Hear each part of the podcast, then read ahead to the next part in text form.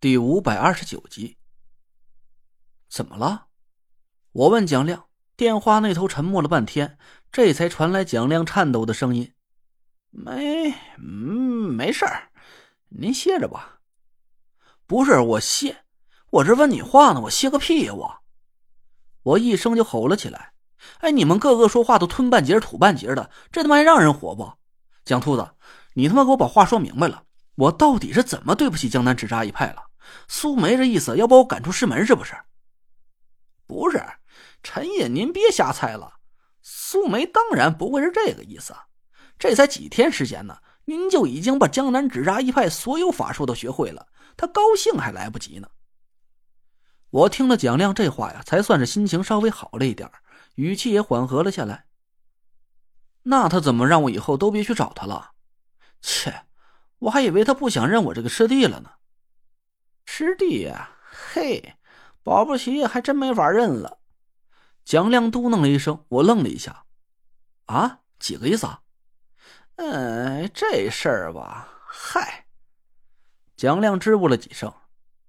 这么着吧，陈爷，我蒋秃子在这给您句准话，等您从九兄之地全虚全影的回来了，我把这事儿从头到尾都给您说清楚。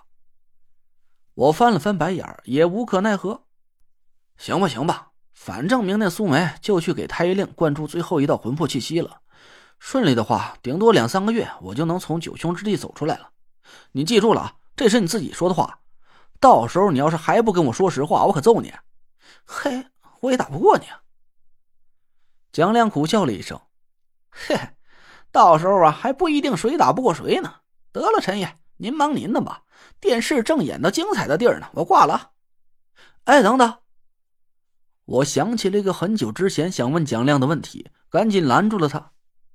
哎，我问你，劈竹篾有没有什么省事的技巧啊？啊？什么？蒋亮愣了一下，我叹了口气。我每次劈竹篾都把手指头划得满是口子，可我看苏梅的手指怎么一点伤痕也没有啊？是不是你帮她劈的？蒋亮突然一声就笑了起来。嘿呦喂，我的陈爷哟！我真是让您给蠢哭了我了，不是？您自己好好琢磨琢磨，您做的纸扎小人是干嘛用的？我吭哧了半天，能能干嘛用啊？施法用的呗，难不成还能劈竹篾？哎，对呀！我突然一拍大腿，我的脚还好死不死的放在油门上，车子猛地往前窜了一下，差点追了前车的尾。我靠！我怎么就没想到？我气得在自己脑门上猛拍了一巴掌。对呀，用纸扎小人去劈竹篾不就得了？我还傻乎乎的自己一根一根去劈，手指头都快给扎成萨其马了。蒋亮哈哈狂笑起来，好像我做的这件傻事比综艺节目都搞笑似的。我气得真想隔着电话在他的大光头上踹上一脚。得了，知道了。哎哎，你说我为什么学不会控灵术呢？我的体质到底有什么特殊的？哎，喂，喂！还没等我说完话，蒋亮竟然把电话给挂断了。我再打过去的时候，手机里传来了“您所拨打的电话已关机”的提示音。靠！我一巴掌砸在方向盘上，把自己的手给震得生疼。我当然不会傻到完全相信苏梅说的那些话。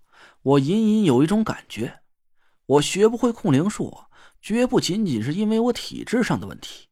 很有可能啊，还有什么我不知道的隐情，不然苏梅和蒋亮也不会对我欲言又止的。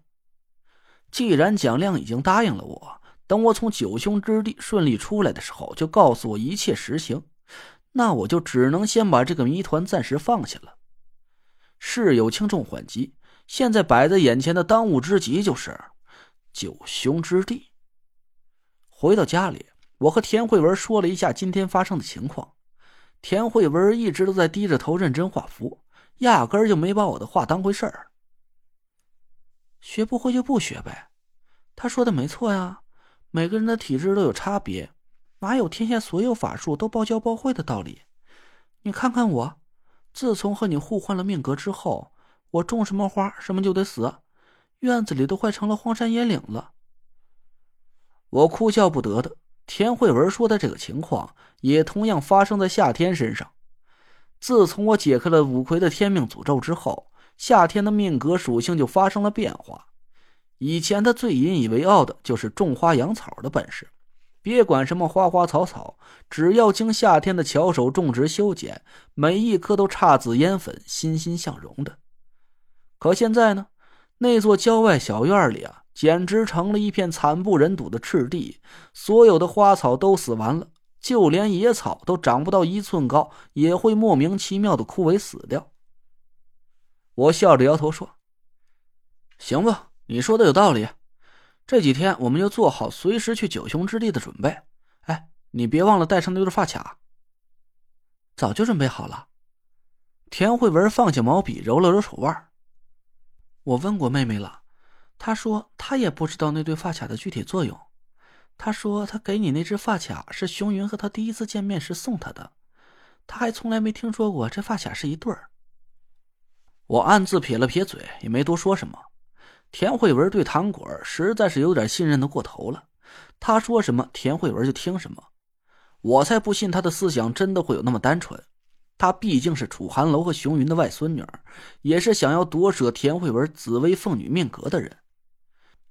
这几天要抓紧时间多画点符箓了，九凶之地一定是处处凶险，多准备点符箓一准没错。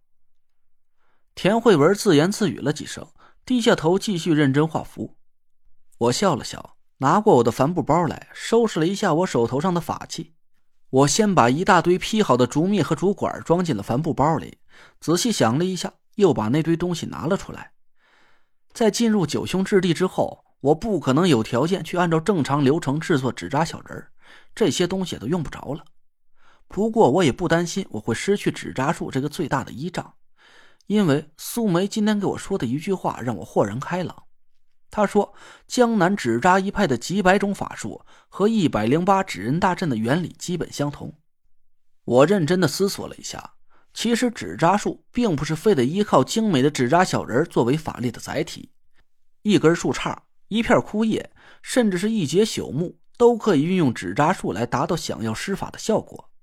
只是一来呢，所用的材料不怎么讲究，体现出的效果自然也会打上一点折扣。这二来嘛，就是阵法的模样上就没有那么美观了。精心制作出来的纸扎小人布出的阵法，光从视觉效果上就让人赏心悦目。清脆的小竹哨一响，十八个雪白可爱的小纸人齐刷刷的排好阵法，那个场面何其壮观！要是换成了十八节飞溅着土渣的烂树根儿，嘿，那个场景啊，可真够让人倒胃口的。我一边脑补着我吹响一截烂木头，指挥着一百零八朽木大阵的模样，一边咧着嘴摇头苦笑了几声。